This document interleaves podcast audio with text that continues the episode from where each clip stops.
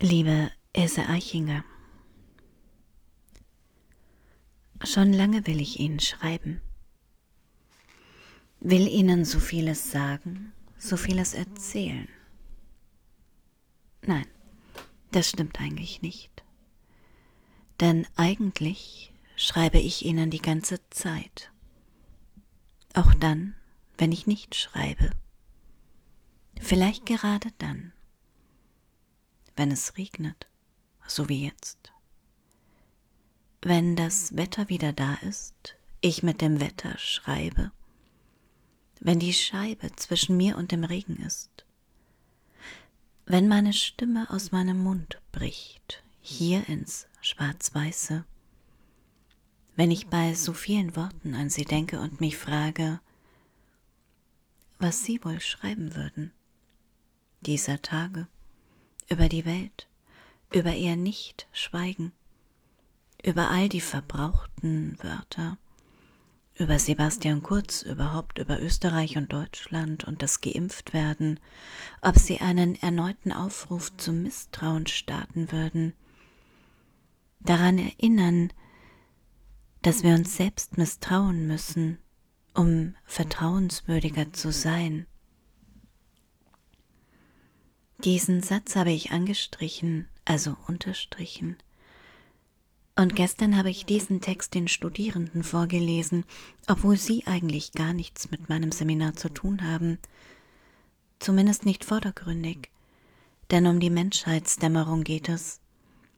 Genauer um Georg Trakel eigentlich, der sich in der Nacht von gestern auf heute das Leben genommen hat. Vor mehr als hundert Jahren. 1914, nach der Schlacht von Grudeck, überfordert mit dem Schmerz des Menschlichen. Oder wie Sie schreiben, den traurigen Möglichkeiten alles Menschlichen.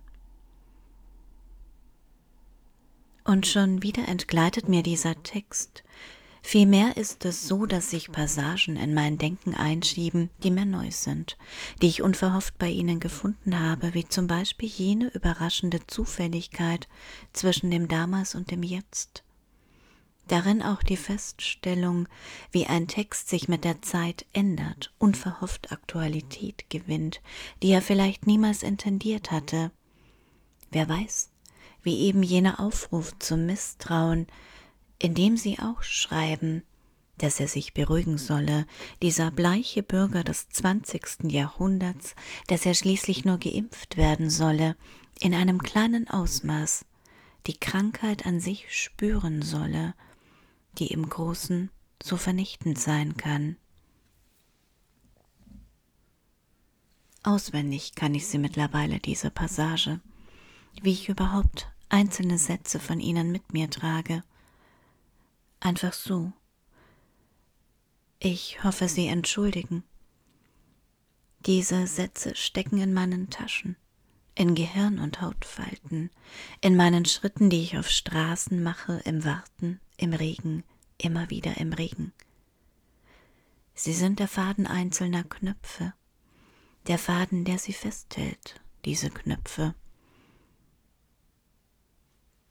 Und schon immer mochte ich Knöpfe, ich schrieb ihnen davon, wie ich etwa als Kind einen Knopf auf einen Brief nähte, den Brief damit verschloss und die Postkartensortiermaschine durch meinen kleinen Knopf zum Erliegen kam. Aber wie diese Knöpfe aussahen, weiß ich nicht mehr. Glatt waren sie, rund, mit zwei oder vier Löchern, ebenso, dass man mit der Nadel durchstechen konnte, den Faden ziehen, wie das ja meistens so ist bei Knöpfen. Und natürlich, ich schlage auch die Knöpfe nach. Wie sollte es auch anders sein? Es wird mir zur lieben Gewohnheit im letzten Jahr, dass ich immer mal wieder nach einem Wort greife, es festhalte. Zumindest der Versuch davon. Ein Wort mitnehme zu den Gebrüdern Grimm, und die Knöpfe sind fast schon unheimlich, denn es ist ein Sprachgewirr, ein nordisch bis schottisches.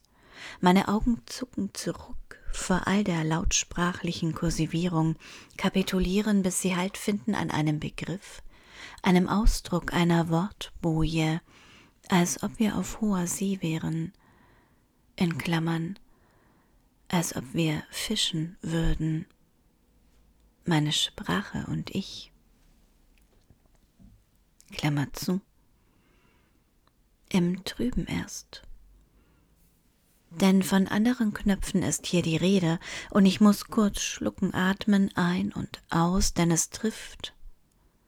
Denn sofort ist nicht nur vom Knopf, sondern auch von Knoten die Rede, jenem Gespröst also, das sich bildet.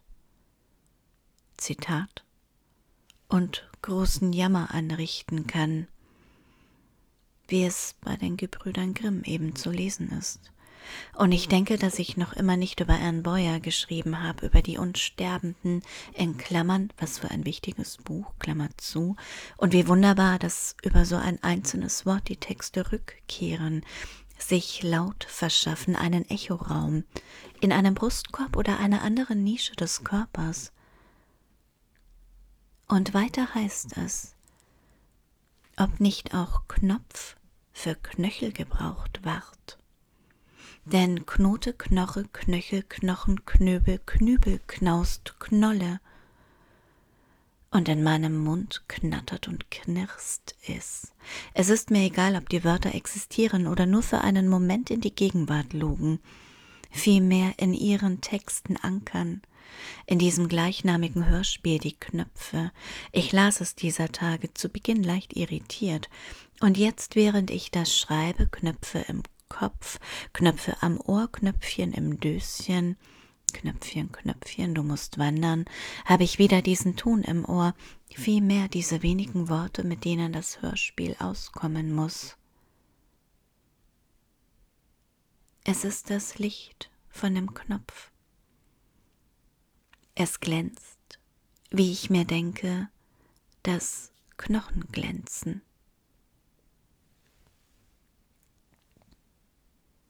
Überhaupt passiert eigentlich nicht viel.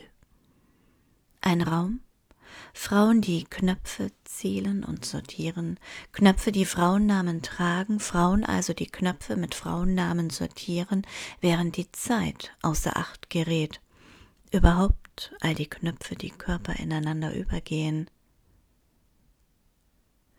Und wenn du sie anrührst, wenn du sie zwischen den Finger hältst, tausendmal jeden Tag.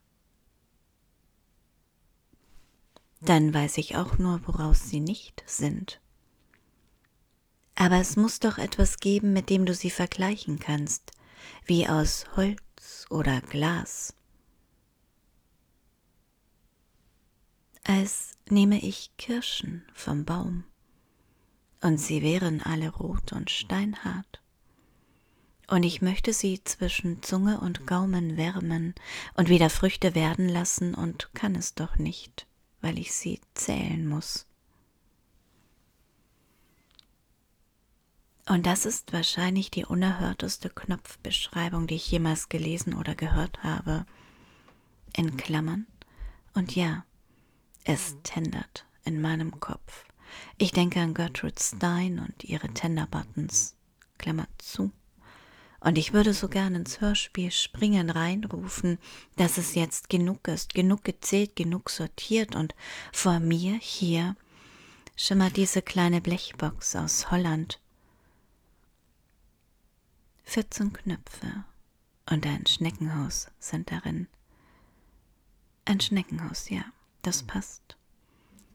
Zu all dem, was ich bis jetzt geschrieben habe, zum Regen und zu den Knöpfen, alt sind sie aus Dresden vier von ihnen auf einem Garn aufgereiht, so wie wir manchmal Worte aneinander reihen, einen Satz daraus machen. Die Knöpfe in Pastellfarben, aus Kunststoff wahrscheinlich, ohne dass ich genau wüsste, wie genau die Zusammensetzung ist. Ich sollte es herausfinden, so wie die Frauen in ihrem Hörspiel sollte mir vielleicht einen Namen für die Knöpfe überlegen, wie sie da liegen. Aus einer anderen Zeit. Aber ich werde es nicht tun. Ich werde einfach stehen bleiben, hier am Fenster, wo ich immer mal wieder mit dem Wetter schreibe, wo Knöpfe neben einzelnen Wörtern liegen und darauf warten, dass etwas mit ihnen geschieht. Oder wie Sie sagen, man muss sich auf Helligkeitsgrade einlassen.